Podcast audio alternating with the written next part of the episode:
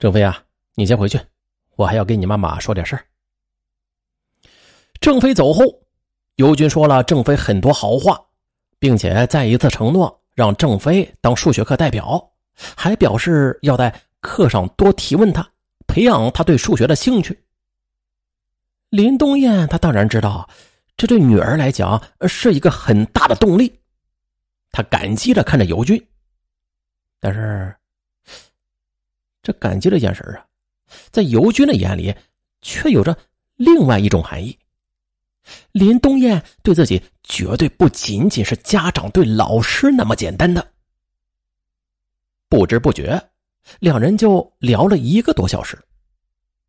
终于，尤军鼓足了勇气问林东燕：“你，你丈夫对你好吗？呃，我是说，你，你幸福吗？”这空气一下子就变得凝重起来。林东燕觉得这不是尤军该问的话，但是又不想让尤军尴尬，便找借口：“晚上有点凉，你回去吧，别感冒了。”可是林东燕这句客套话却再次被尤军给曲解了，曲解成了那是对他的关心。最终，他是依依不舍的。转身离去了。很快，尤军就兑现了自己的承诺，郑飞当上了数学课代表。哎呀，看着女儿的数学成绩直线上升，林东燕一直想找机会好好的感谢一下尤军。虽然他知道尤军对自己好像有着某种朦胧的幻想吧，但他认为那是因为自己长得太漂亮了。大凡正常男人，那见到自己都会有些失态，没什么了不起的。二零零八年三月的一天，得知尤军出了车祸，林东燕第二天一早就赶到了医院去看望。见到林东燕，尤军那阴霾的心情顿时就拨云见日，他挣扎着坐了起来。“哎呦，你你怎么来了？”林东燕则走上前去，责备尤军道。你怎么这么不小心呢？伤的严重吗？林东燕的责备让尤军心里甜甜的。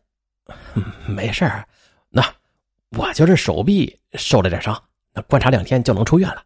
嗯，那有事你给我打电话吧，我手机二十四小时都开着呢。你想要吃什么，我就给你带来。林东燕的关心和体贴让尤军充满了无限的期待。从此啊。林东燕的一眸一笑啊，总是在他脑子里边闪现。他开始忍不住的给林东燕发短信，并且每次林东燕都会及时的回复。有时呢，还会主动的发一些笑话和问候短信，这让尤军的想法那是越来越明确。他对他的学生郑飞也就更加关心了，不仅周末帮他补课，课间也帮他巩固复习。终于，二零零八年二月十四日，尤军觉得是捅破窗户纸的时候了。他给林东燕发了一朵玫瑰，然后忐忑不安的等待着对方的回复。可是，半个小时过去了，林东燕却没有回信；一个小时过去了，还是没有林东燕的消息。尤军就开始胡思乱想起来。是没看见呢，还是生气了呀？这么想着呢，这课都没有心思上了。好不容易熬到了下课，他迫不及待的掏出手机，打电话约林东燕晚上出来吃顿饭，说是要谈谈孩子的事吃饭前，尤军拿出一瓶香水，就放到了林东燕的手里。哎，林东燕被尤军这一举动给弄懵了。他很明白，一个男人。如果送女人香水，那就是求爱的意思，于是连忙就推辞：“不，尤老师，这个我不能要。”可是尤军却坚定的、轻轻的把他的手给合拢，看着他的眼睛说：“不用说，我懂。”哎呀，我去！看来对方是真的曲解了他的意思了。林东燕急忙站起身来，把香水就推到尤军面前。客气的跟他说：“尤老师，您别这样，我我有事先走了。哎，看着林东燕离去的背影，尤军半天才回过神来。难道是自己自作多情了？但是他很快就推翻了这个想法。他固执的坚信自己的想法没有错，应该是对方碍于女性的矜持，这才没有敢接受他的。于是，在其后的几天，尤军又给林东燕发了几条短信，并且短信的内容也是越来越露骨。林东燕到了这时才知道自己惹祸了，他想言辞回绝尤军，可是又怕得罪对方，只能不冷不热的应付着。二零零八年三月的一个周末，尤军给林东燕打了一个电话，让他来自己家谈孩子的事儿。怕林东燕不来，尤军说自己最近情绪不好，没有多少时间管郑飞，郑飞的成绩掉得很厉害，再不想办法的话，那前一段时间的努力那就算是白费了。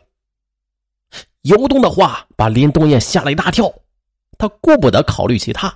急急忙忙的就来到尤军家里。来之前，他还在想呢，万一尤军再提送香水的事儿，在不得罪尤军的情况之下，他要把这事儿啊给解释清楚。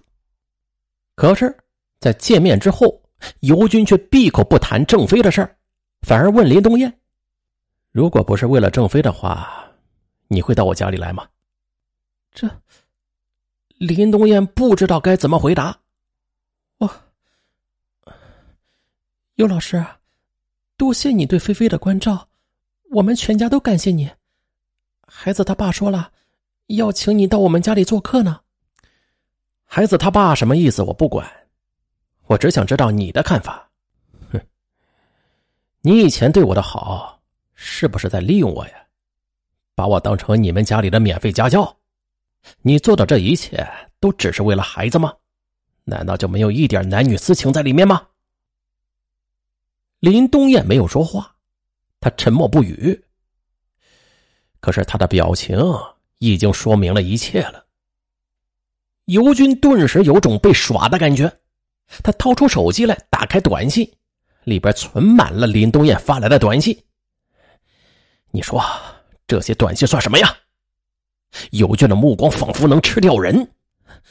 这林东燕不仅有些发怵。自己是不是真的做错了什么呀？他声音颤抖着说：“李老师，如果我做错了事儿，让你产生误会的话，我很抱歉。抱歉，一句抱歉就过去了吗？你孩子成绩上去了，现在不需要我了，就想把我踢到一边？这天底下没有这么好的事儿。你想怎么样？”林东燕有一种大难临头的感觉。怎么样？我要你用你自己来偿还。尤军一把就抱住了林东燕，把他往卧室里边拖。林东燕则拼命的挣扎，一边大喊救命。怕被别人听见，尤军就捂住了他的嘴。慌乱中，林东燕狠狠的踢了尤军一脚。哟，尤军吃疼，趁着他松手的时间，连忙就往门口跑去。可是弄了半天的门都没有打开，他急得直拍门。尤军带他追上来，再一次将林东燕就拖进了房间。眼泪顺着林东燕的眼角滚滚而落。作为一个母亲，她只是想为女儿做点什么，可是却没有想到啊，会换来这样的一种结局。他用乞求的目光看着尤军，可是。被愤怒冲昏头脑的尤军却根本顾不上这么多，不顾林东燕的强烈反对，将他给强暴了。事后，林东燕不知自己是怎么回到家的，她躲进房门大哭了一场，想给丈夫打电话，可是发生这种事儿，她怎么好意思跟丈夫开口啊？痛过、哭过之后，他拨通了妹妹的电话。妹妹立刻赶过来了，并且啊，帮他报了警。民警审问尤军时，尤军一再的为自己辩解，说林东燕对他如何如何的好，并且把林东燕发给他的短信打开给民警看，想以此来证明林东燕是爱他的。二零零八年八月，一审，法院以强奸罪判处尤军有期徒刑五年，尤军不服，提起了上诉。二零零九年七月七日，二审法院维持原判。这有利益的地方啊，就有江湖，江湖中就少不了马屁精。为啥这么说呀？那孩子在学校受到良好的教育。而有远大的前程，这对无数家长来说是啥呀？这就是利益，是吧？是重大的利益，因此啊，就有无数家长甘愿充当马屁精。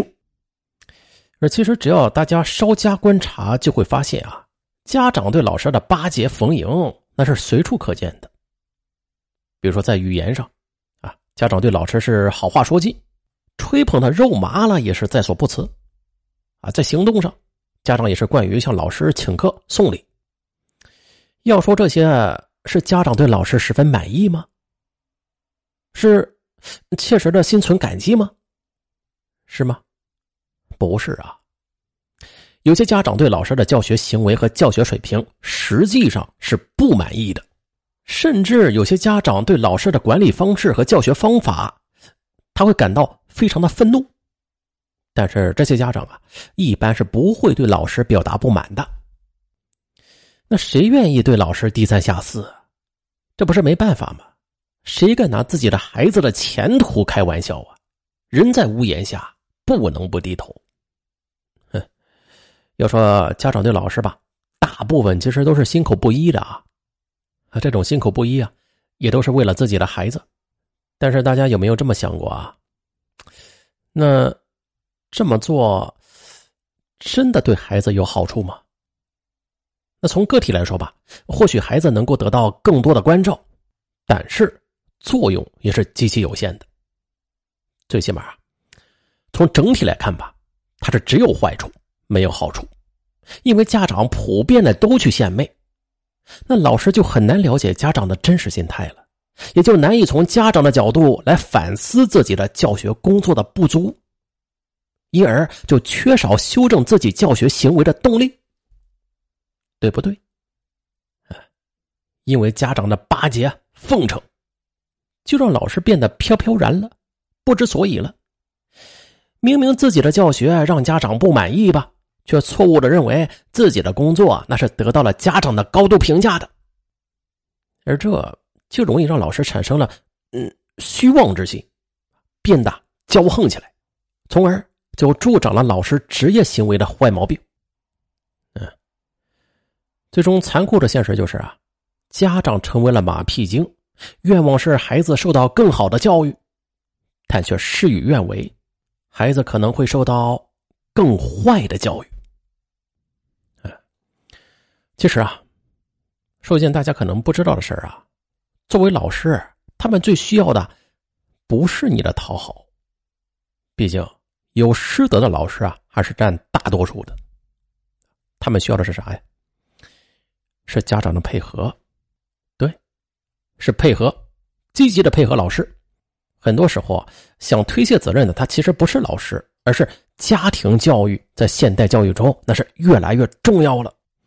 与其去费力的讨好老师，还不如采取积极的态度啊，去配合老师和学校完成工作呢。呃，讲良心啊。当老师唯一的希望就是你的学生能够学好，有上进心，所以家长有讨好老师的功夫，还不如想想怎么配合老师提高孩子的学习。老师需要的仅仅是对父母诚实的尊重，而不是虚假的奉承。老师他不需要学生家长的谦让，他们只需要保持相应的那种尊重就可以了。好了，本案就到这儿。我是尚文，咱们下回再见，拜拜。